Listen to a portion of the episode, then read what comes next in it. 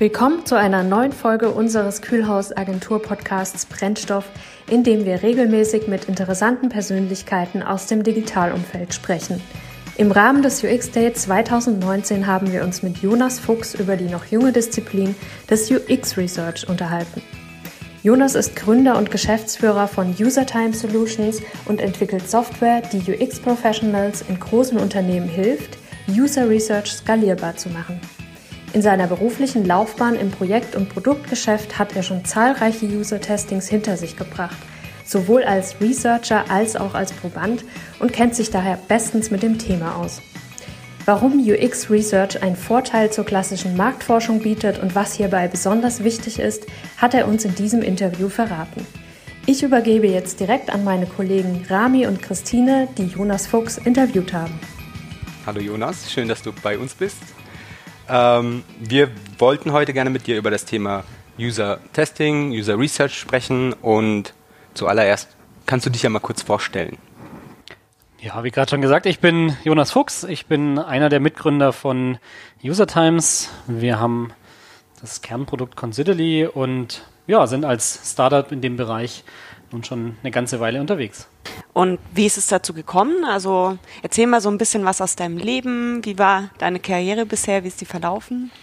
Äh, ich habe relativ klassisch Informatik studiert in Karlsruhe an der Uni, habe aber recht früh Kontakte mit ja, Projektarbeiten im Allgemeinen, dann aber auch mit dem Thema Gründung bekommen und bin dann nach dem Studium auch direkt in einem Startup eingestiegen, wo wir sehr viel User- und Market Research gemacht haben und dementsprechend da so relativ schnell in die Thematik reingekommen. Ich habe mich dann öfter gefragt, woher das eigentlich kommt, dass ich Bock habe auf dieses Thema User Research. Und äh, ich schiebe es immer auf meine Eltern, die Architektur und Innenarchitektur gemacht haben und dementsprechend da auch immer überlegen müssen, was will der Kunde eigentlich, äh, damit es am Schluss auch alles passt. Sehr gut. Und wie, wie kam es dann quasi dann der Sprung zu User Times, zu der Gründung des Unternehmens? Genau, also ich bin nach dem Studium in einem Startup mit eingestiegen und wir haben da relativ viel, wie gesagt, in diesem Bereich gemacht. Ähm, dann auch viel für internationale Kunden und habe da auch die Mitgründer kennengelernt und wir haben dann Ende 2017 User Times als neues Startup in dem Bereich gegründet und uns da diesen, diesen Bereich des Testings eben als, als unsere, unser Kernthema rausgesucht. Also für, für uns als UXler, das U in UX steht ja für den Nutzer, ist es ja ganz wichtig, ähm, unsere Konzepte und unsere Arbeit eben auch an Nutzerbedürfnisse anzupassen und sie entsprechend auch vertesten zu lassen. Also dann wirklich mit ähm, ja den Feedbacks von den Nutzern zu validieren, zu hinterlegen ähm, und Learnings aus unseren Ansätzen zu ziehen. Ähm, ja, in der Vergangenheit, man kennt es, jeder kennt es, ne? Manchmal ist es nicht so einfach, Kunden davon wirklich zu überzeugen, ähm, dann in Test zu gehen, weil klassische Marfo, uh, Marfo ist so teuer, ähm, das dauert alles so lang, geht es nicht irgendwie schneller und ähm, besser. Und ähm, viele Kunden möchten heutzutage aber auch sehr agil vorgehen und eben in diese Schnelligkeit die Nutzertests damit zu vereinen, ist ja dann eine ganz besondere Herausforderung. Also es soll eben nicht mehr so klassisch langatmig sein. Nutzertests sollen schnell und unkompliziert äh, vonstatten gehen und das Budget darf natürlich auch nicht äh, gesprengt werden. Wie schafft ihr es bei User Times eben auf diese Anforderungen einzugehen?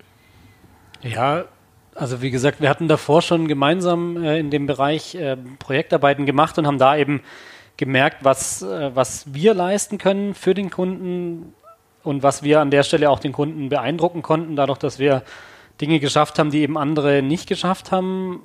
Und wenn man sich das anschaut, dann liegt es einfach daran, dass wir ein recht ja, die Mischung aus einem technischen und einem marktforscherischen Hintergrund haben. Und genau diese Mischung als Team schafft es dann eben da, ja, Projekte in sehr engen Zeit- oder Budgetgrenzen eben durchzuführen, da die richtigen Kompromisse zu machen und auf der anderen Seite aber dann tatsächlich den, den Kunden da groß zu begeistern, uns zu ermöglichen, tatsächlich in diesen, diesen Constraints eben was, was zu erzeugen und das zu schaffen. Und das ist der Markt auch nicht so ganz gewohnt. Also der Markt ist relativ jung und dementsprechend, also du hast gerade schon gesagt, wenn das Wort, Wort Marktforschung fällt, dann fallen gleich irgendwie die großen fünfstelligen Budgets und alles Mögliche. Das heißt, an der Stelle kann man da auch beeindrucken, aber man kann auch beeindrucken, weil der Markt eben so jung ist und äh, ja, die User Researcher auch nicht so gewohnt sind, dass es irgendwas gibt, was auf ihr Profil irgendwie angepasst ist. Also die suchen dann eher nach einer Marktforschungssoftware als nach einer User Research Software, weil es das einfach bisher noch, noch kaum gibt. Das heißt, die Reaktion, die wir tatsächlich dann gemacht haben, war zu sagen, okay, der Kunde kommt, hat eine gewisse Anforderung, was können wir jetzt in diesem, in diesem Rahmen tatsächlich machen?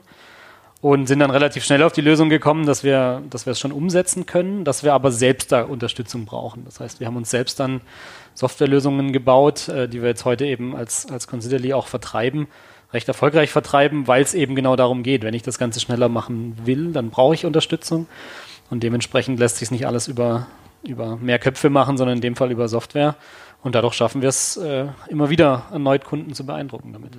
Das bedeutet jetzt letztendlich die Software, die ihr anbietet, das sind jetzt so, wir, wir trennen jetzt quasi die Thematik. Zum einen kann man zu euch kommen und sagen, okay, ich habe jetzt ein gewisses Tool, ein, etwas, was ich testen lassen möchte, kann dann da auf, äh, euch damit quasi beauftragen oder ich kann quasi die Software dann selbst beziehen und meine Tests selbst durchführen. Genau, also es ist im Prinzip so, dass wir gestartet sind in diesem Projektgeschäft und dann eben gemerkt haben, dass gerade diese speziellen Anforderungen dazu führen, dass wir, dass wir selbst eine Lösung da brauchen, die uns schneller macht. Und ja, nachdem wir die gebaut haben und gemerkt haben, ähm, ja, wir sind ja nicht die Einzigen, äh, die das haben, ja, stellen wir die auch zur Verfügung. Und da ist es tatsächlich so, dass es, ähm, ja, dass wir da allgemein Professionals ansprechen, die tatsächlich diesen gleichen, gleichen Job machen, sei es in Agenturen oder in-house. Und da ist es relativ wichtig, also selbst wenn wir Serviceleistungen machen, dann ja, nehmen wir da dem der Agentur, dem Inhouse-Experten eigentlich nicht die, die Salami vom Brot, sondern da geht es eigentlich darum, zuzuarbeiten. Also zu sagen, wie können wir denjenigen tatsächlich unterstützen in seiner Arbeit und äh, dementsprechend die Interpretation und die Wertschöpfung bei demjenigen selbst lassen. Das heißt, es ist nicht so, dass wir da irgendwie jetzt eine Full-Service-Agentur sind, sondern tatsächlich ja, können wir uns da ziemlich gut anpassen auf das, was der, der Kunde da möchte und, und auch bereit ist, selbst zu, zu übernehmen. Genau. Mhm. Cool.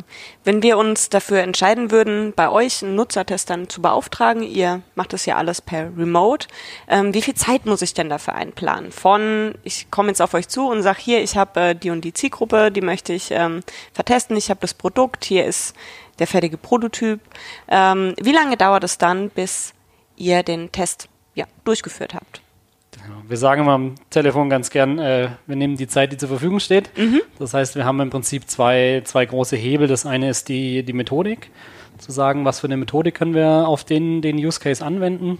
Und der andere Teil ist eben der, der Serviceumfang, das, was ich gerade angesprochen habe, zu sagen, okay, ähm, wenn ich die Auswertung nicht komplett mit Bericht machen muss, dann ist es auch wesentlich schneller.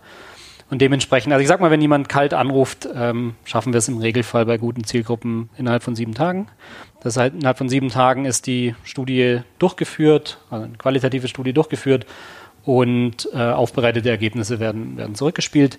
Das ist im Prinzip so der, der typische Umfang. Wir haben aber auch einige Kunden, ähm, wo es in kürzeren Zeiträumen sein muss. Die wärmen uns dafür ein bisschen vor. Also die sagen quasi, wir haben nur zwei Tage, aber wir können euch davor schon mal ein bisschen die Randbedingungen geben.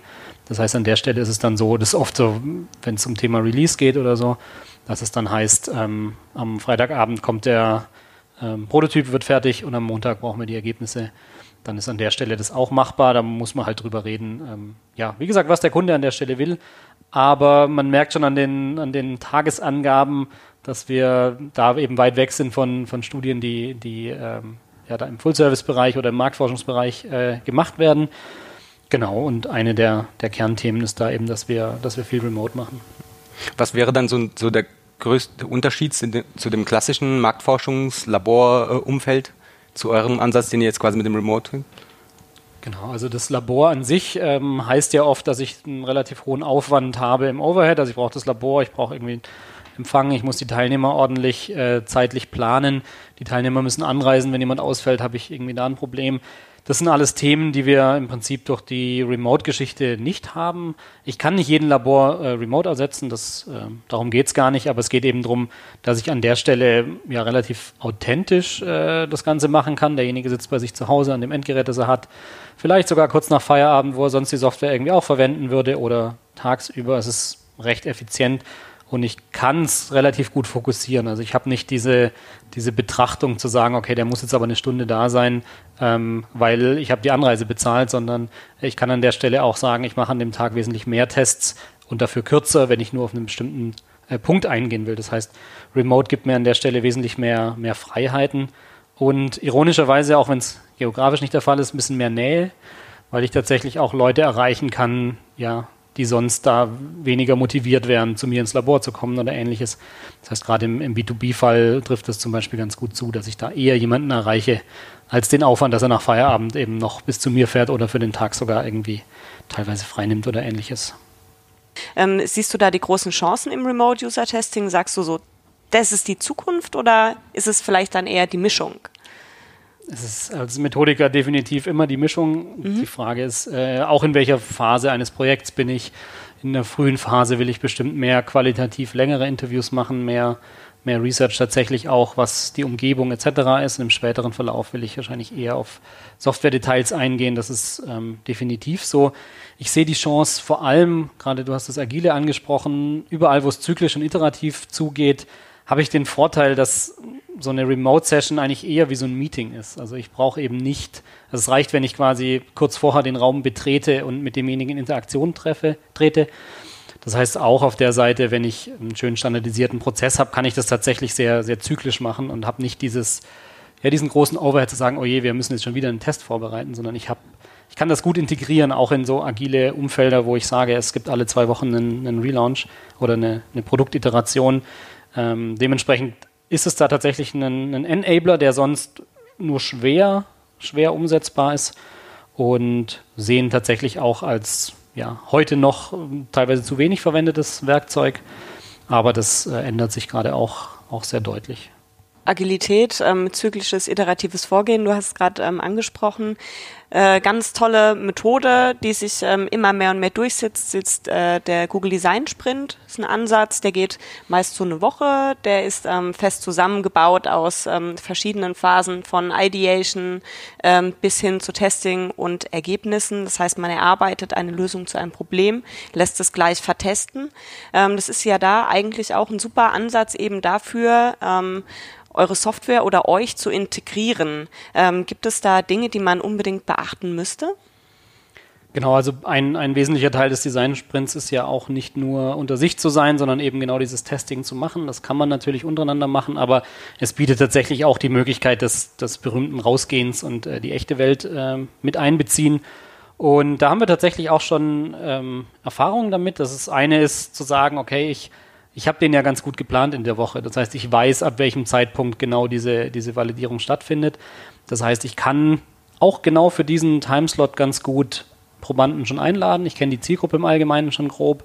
Dementsprechend kann ich da sehr gut ja, das Ganze schon vorplanen und genauso wie ich vorher gesagt habe, zu sagen, okay, genau hier äh, nutze ich das dann wirklich, diese, diese frischen Konzepte direkt mal äh, Leuten fortzusetzen.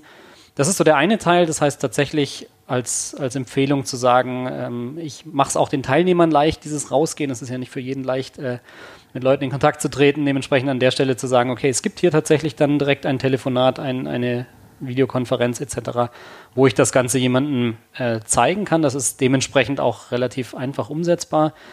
Und auf der anderen Seite, was wir oft merken, ist, gerade vorweg, ähm, ich lade sehr viele Experten ein, die haben nicht zwangsläufig immer alle Kontakte zur Zielgruppe. Das heißt, als Einstimmung, gerade für so eine Woche, ist es ganz oft gut, davor O-Töne zu haben. Also zu sagen, ich mache davor eine ganz kleine Studie, wo es eben um das, ja, um die Zielgruppe, um den Kontext geht.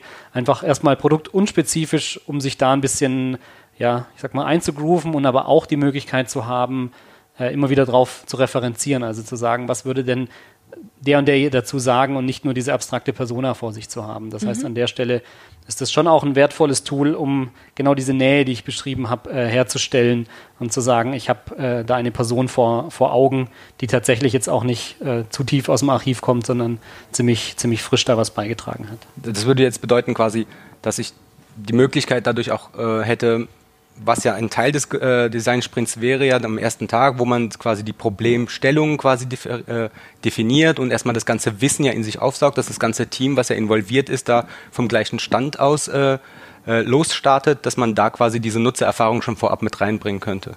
Genau, man kann ja in dem Fall nicht die, die Nutzererfahrung, sondern tatsächlich den Kontext, den derjenige hat, äh, mit reinbringen und erst in dem späteren Bereich, wenn ich tatsächlich einen, einen Proposal habe, das ich testen möchte, dann kann ich die, die Erfahrung abrufen. Aber genau, das sind so die zwei Themen.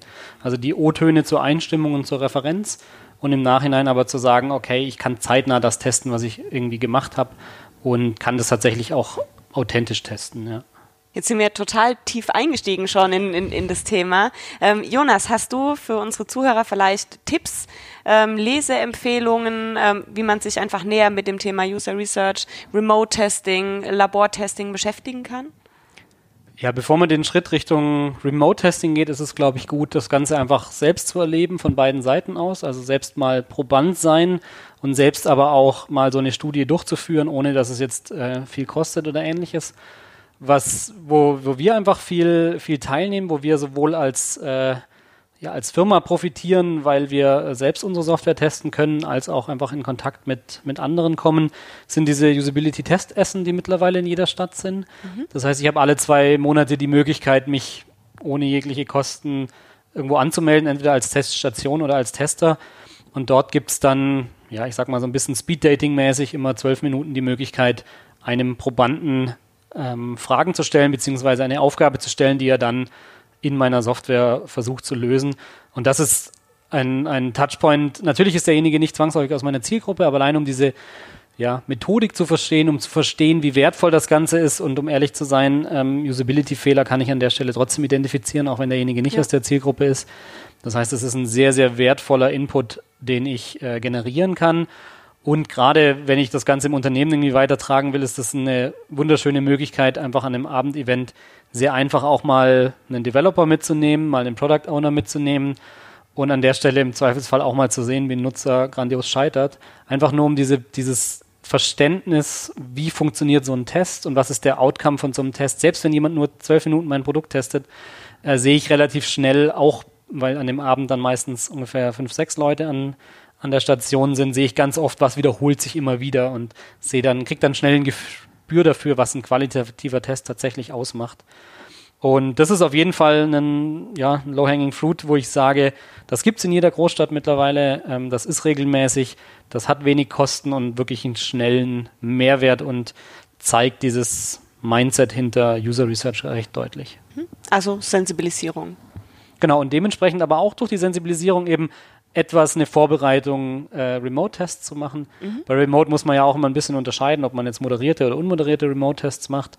Ähm, aber um da eben auch zu verstehen, gerade in so einer echten Interaktion, wie reagiert der andere, wann muss ich still sein und darf demjenigen nicht helfen, etc., ist es, glaube ich, gut, das erstmal in so einem Lab-Test äh, oder in dem Fall halt bei so einem Testessen zu prüfen, weil es dann doch, äh, wenn man es professionell und Leute bei sich einlädt etc., dann ganz schnell ganz teuer wird.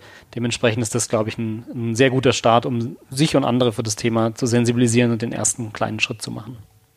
Sehr interessantes Thema. Vielen Dank dafür, dass du dir die Zeit genommen hast. Viel Spaß noch auf dem UX Day. Vielen Dank. Schön auch, dass ihr mich eingeladen habt, dass ich heute vortragen konnte und freue mich auf alles, was da in dem Thema User Research in Zukunft kommt.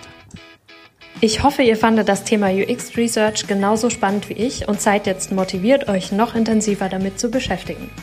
Wie immer haben wir alle im Podcast genannten Infos in die Show Notes gepackt. Wer sich explizit für die Arbeit von Jonas interessiert, kann sich auch gerne direkt bei Jonas melden, indem er eine E-Mail an jonas at usertimes.io schreibt. Den Kontakt verlinken wir wie immer ebenfalls in den Show Notes. Wir hoffen, euch hat diese Folge gefallen und freuen uns natürlich über jegliches Feedback oder Anregungen per Mail an podcast.kühlhaus.com. Stay safe und bis bald!